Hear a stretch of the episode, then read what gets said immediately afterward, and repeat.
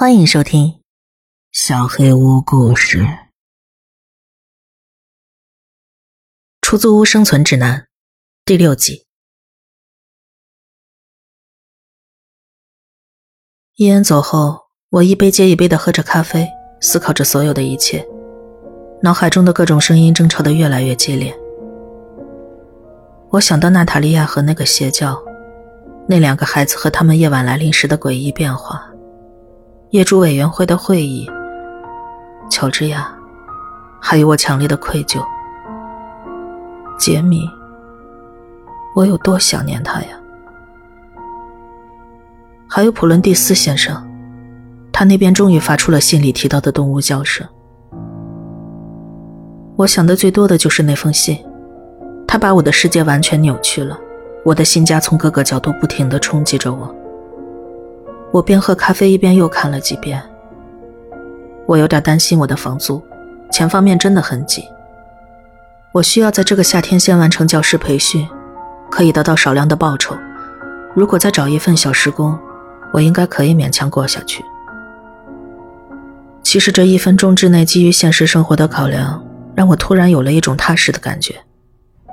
然而，更需要我考虑的现实。却是这栋楼时时刻刻想要夺去我的生命。我也没有闲太久，我需要为社区会议做下准备。普鲁登斯已经逐渐失去了我的信任。如果我想要彻底除掉邪教那帮人的后患，我必须得到邻居们的支持。十一点五十五分，我出了门。我从来没见过这么多邻居。普伦蒂斯先生房间里仍然传出那个可怕的声音，走廊上听着更明显了。然而，每个邻居都若无其事地经过他的房门，仿佛那里一片寂静。我还是忍不住考虑选楼梯还是电梯。没错，楼梯又赢了。我还是没办法进到那个带走杰米的地方。而且，多走走楼梯也可以保持身体健康吧。三十一号公寓里住着莫莉·汤普森太太和她的丈夫艾利克。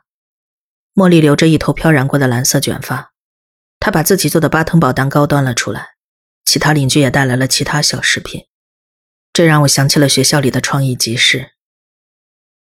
公寓是七十年代的装修风格，到处都摆着猫形状的瓷器。我在一把布满灰尘的塑料花园椅上坐了下来，相同的椅子摆得满屋子都是。我这辈子都没听说过有这样的邻里精神。有几个人偷偷地打量着我。他们可能不常遇到新邻居吧。看到特里带着两个孩子走进来，我朝他们笑了笑，很高兴能见到一些熟悉的面孔。艾迪张开双臂朝我跑了过来，一把抱住了我，差点把我从不怎么结实的椅子上撞下来。好幸福啊！特里对我笑了笑，带着艾丽坐到了我旁边。他们可爱的狗狗眼又回来了，小手软软的。很高兴你来了，他的声音大的盖过了其他邻居。我真想让你看看这里好的一面，我们真的不咬人。当他意识到自己的话不太合适时，又尴尬的笑了笑。我想让他明白我来这的目的，是时候做出改变了。特里，我需要帮助，我们得阻止那帮人再回来吓唬大家。一直这样毕竟不是办法。如果你不让他们进来。他们也不会打扰到你的。我跟孩子们谈过了，他们保证不会随便开门了。那些人很危险。唉，孩子们觉得自己现在非常厉害，整个上午都在跟我说他们能把坏人都杀光。他看上去是那么顺从，但他说的没错，那帮人确实从两个孩子手底下逃走了。我现在知道了，他们是可以被杀死的。我还得想办法弄清楚到底该怎么做。看着面前的艾迪和艾丽，我不知道该不该去冒这个险。我真想马上回去问普鲁登斯，但是说实话，我不想再跟他有什么瓜葛了。他让我有种不太好的感觉，我逐渐怀疑起他告诉我的一切。这不是你把他们挡在门外就没关系的事情。我们不能活在恐惧之中。这栋楼里不光你家有孩子，我打量了一下房间，更明确了这一点。虽然我也不清楚，但是我猜，并不是所有的孩子都跟你的孩子一样特别。要是别人家的孩子一淘气，被烧死了怎么办？我看得出这引起了特里的共鸣，他呆呆的看着我，好像要哭了。你说的没错，茉莉是我们的会长，他人比较严肃，但是你可以在讲其他事项的时候提一下这个问题。给你，他递给我一张打印好的纸。讲其他事项的时候，这听上去有些泄气，不过。只要提出来就行。我看了看那张纸，是今天的会议安排，写的这么正式，感觉有些可笑。好像其他楼层的住户跟我面临的问题有些不同，但相同的是，都够奇怪的。第七条就是所谓的其他事项，除此之外，上边六条分别是：一、欢迎与介绍，并转达缺席者的致歉。二，讨论更换十一层闪烁的灯源的事宜，这似乎煽动了该层宠物和老年人的恶劣行为。三，给五楼那个不愿意离开楼梯井的人发一封正式的居民慰问信。四，财务问题，包含一般维护费用以及年度烧烤聚会的预算。五。通往顶层十四层的楼梯没有抓地力的问题，以及它带来的安全隐患。六，四十八号普伦蒂斯先生公寓的隔音材料。知道并非我一个人面对这些奇怪的问题，我心里多少有些安慰，同时也体会到了更深层次的不安。整栋楼都是非常奇怪的。最让我觉得惊奇的是。回想起来，我在五楼的确见过那个人，但是在看到这行字之前，我根本没有意识到，每次见到他的时候，他都几乎保持着相同的姿势，似乎从来都没有动过。会议在一声刺耳的铃声中开始了。这间小公寓已经被人们挤满了，很多人没地方坐，聚在角落里站着。茉莉太太从刻着花卉图案的扶手椅上站起来，用茶匙敲了敲她的杯子。我们开始吧。她每说一个字，声音都越来越大，直到人群中只剩寂静的嗡嗡声。她让我想起大学时一位纪律严明、不苟言笑的老师。首先，我们不能跳过今天的介绍环节。二楼的乔和史蒂夫已经道歉了，普伦蒂斯先生也再次道歉。我们迎来了一位新面孔，我相信很多人已经注意到了。他向我做了个手势，看了过来，但是并没有任何的眼神交流。亲爱的，站起来，介绍一下你自己。我们很欢迎你。我觉得不太自在，甚至感受到一阵恐慌。我不太喜欢站在人群中，但我还是站了起来。嗯。大家好，我叫凯特，我住在四十二号公寓。我跟我男朋友一起搬过来的，但是他在电梯里被你们这儿的怪老鼠杀死了。还有那些说自己住在烧毁公寓里的人，他们不愿意放过我，每个人都想让我死。对了，我家阳台上那个窗户清洁工每天都来敲门，让我恨不得把自己的眼睛给挖出来。很高兴见到大家。人群倒出了一口气。我坐了下来，顿感一阵羞愧。我不知道自己怎么了。会议的正式性让我有些不知所措，混乱中产生了一种秩序的感觉。这种奇怪的违和感会对你的大脑产生影响。这是我人生中第一次遇到这种奇妙的感觉，它让我有些失控。我跌坐到椅子上的同时，眼泪掉了下来。一方面是纯粹的精神疲惫，另一方面是失望。我错过了组织武装对抗娜塔莉亚的机会。特里揉了揉我的肩膀，茉莉打破了笼罩整个房间的尴尬。很高兴认识你，凯瑟琳。我知道这栋楼里的生活对你来说有些难以承受。你搬进来的时候，我们询问过前任住户是否需要我们介入，但他坚持说不用。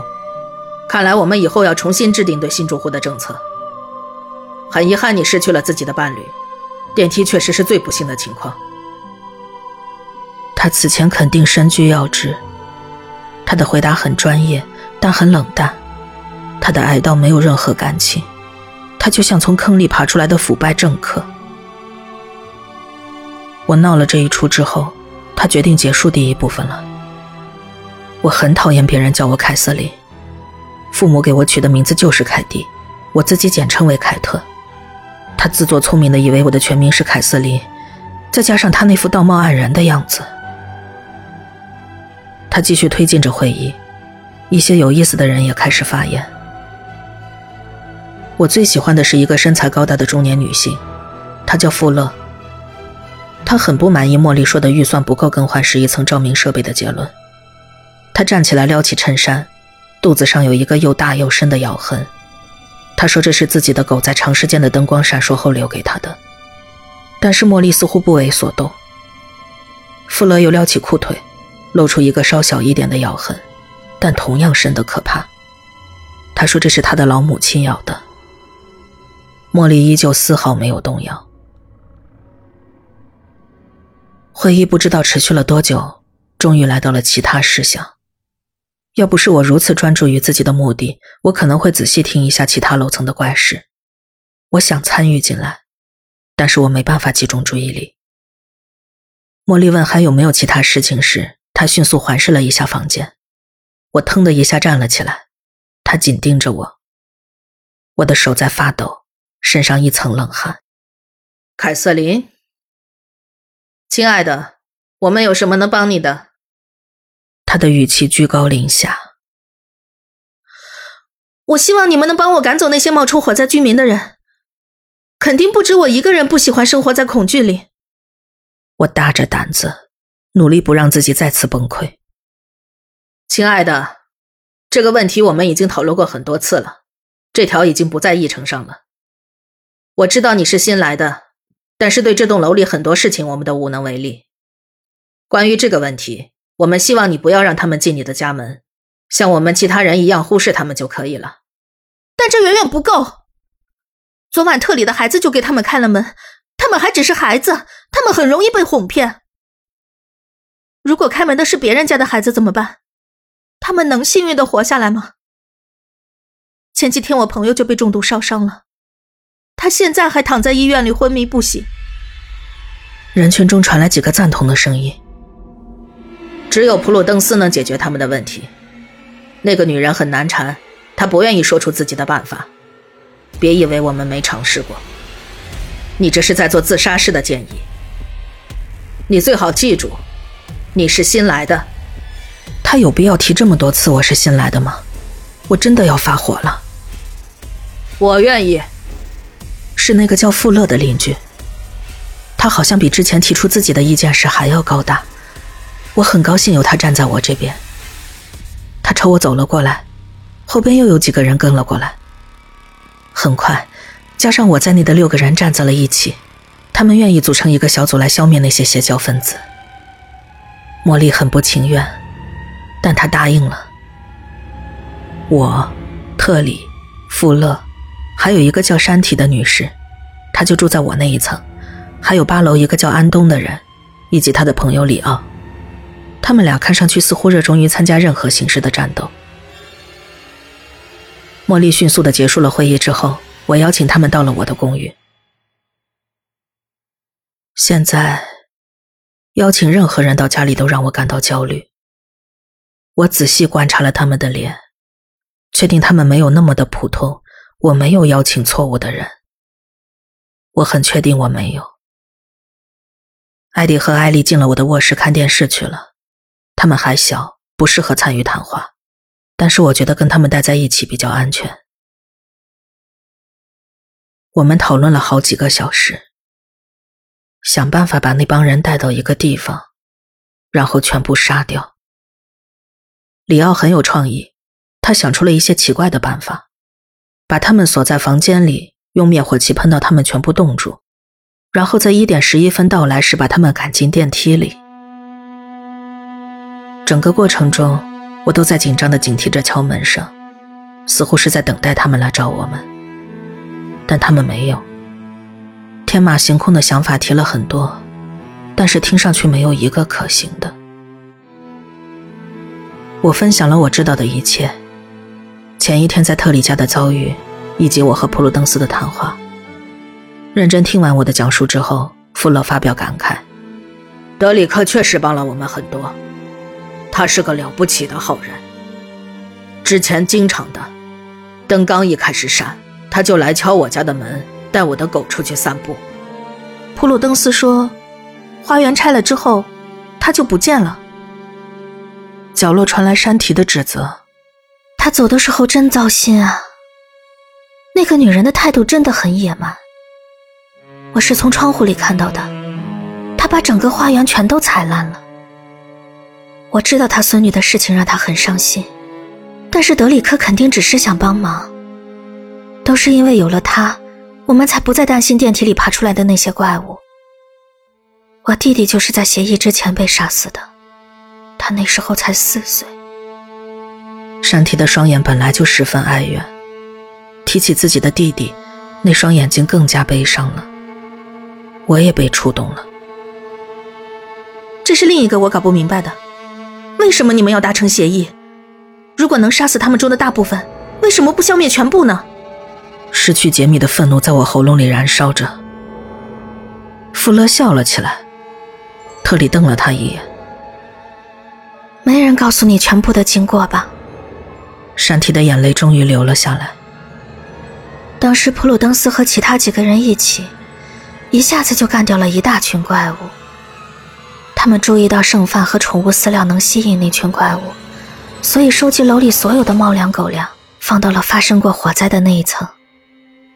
不出所料，那群怪物蜂拥而至，然后他们放了一把火，几乎一次性的消灭了他们。那一层本来就被烧过，再来一次，没有什么能幸免的。然后，三只巨大的鼠王从灰烬里站了起来。里奥接过话头，他的脸上写满了兴奋。三倍的聪明，三倍的强壮，三倍的残暴。山体翻了个白眼，继续说：“普鲁登斯做的，只是引发了一个更大的问题，他没能杀死他们。”而是帮他们进化了。虽然只剩下三个，但是他们学会了偷袭。死的人比最开始还要多。他们更聪明了，但是还没有像协议里表现的那么明显。我们没办法跟他们讲话，也讲不通道理。只有德里克能做到，他让所有人都安全了。他跟他们说话的时候，就像他跟他的花园说话一样。我当时并不在现场，我那时候还小，别人告诉我的。他们甚至不用言语交流，只用眼神和动作就可以。德里克告诉了大家关于电梯的规则，他说这是善意的表达。那些生物需要一个家，而这栋楼似乎有种特殊的吸引力。我们答应让他们住在这儿，不再互相伤害。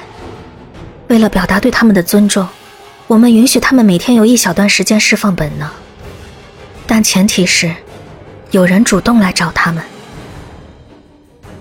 现在只剩那两个了。普罗登斯的孙女出事的时候，他又杀了一个，但是这只会让剩下的更强大，就像他们把死掉的那个吸收掉了。我努力消化着所有的信息，但是这太夸张了。德里克不会回来了。已经过去这么多年了，说这些毫无意义。特里终于爆发了。富勒又笑了起来，哼，你又怎么知道的？你总是跟老婆罗嘀嘀咕咕，是不是知道些我们不知道的事情？富勒的话带着讽刺的意味，但我觉得他是认真的。我又不是随时都在跟他讲话，我们只是保持联系而已。他一直对我很好，那是因为你太天真了，太容易被骗。他之所以利用你，是因为别人都不愿意听他说话。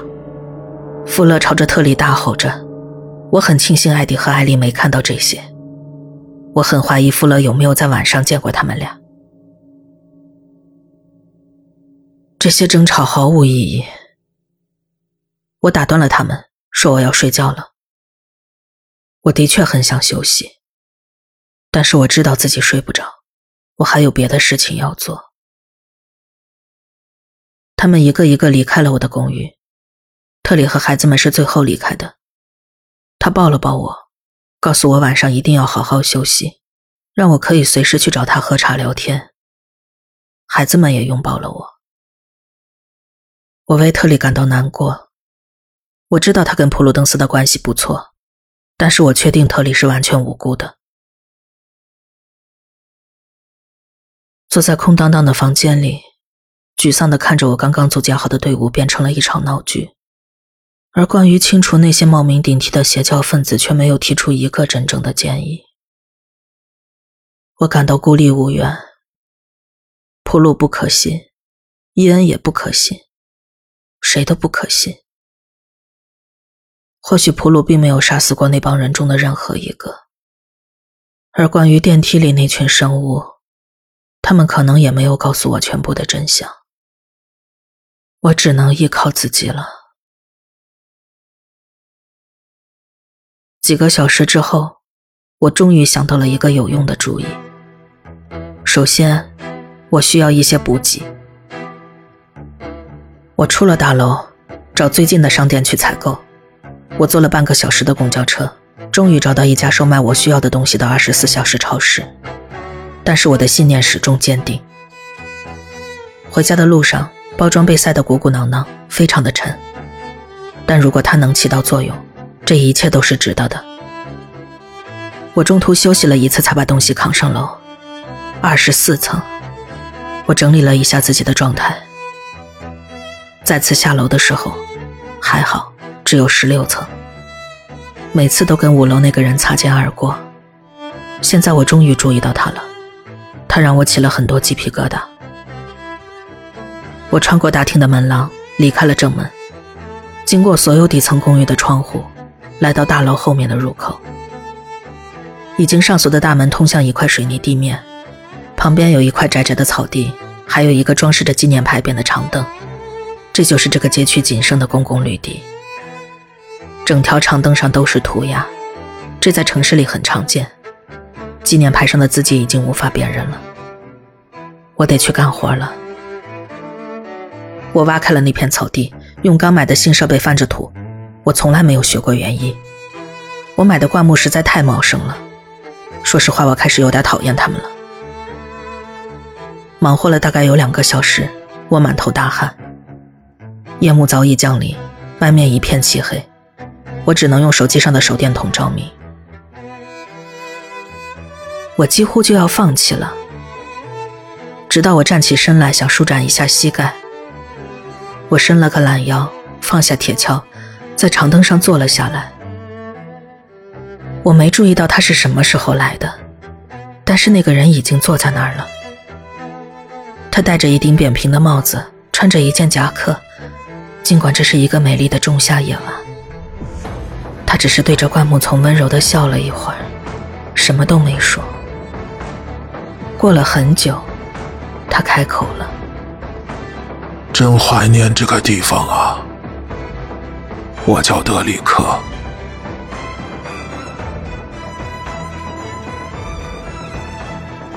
本期小黑屋故事就到这里。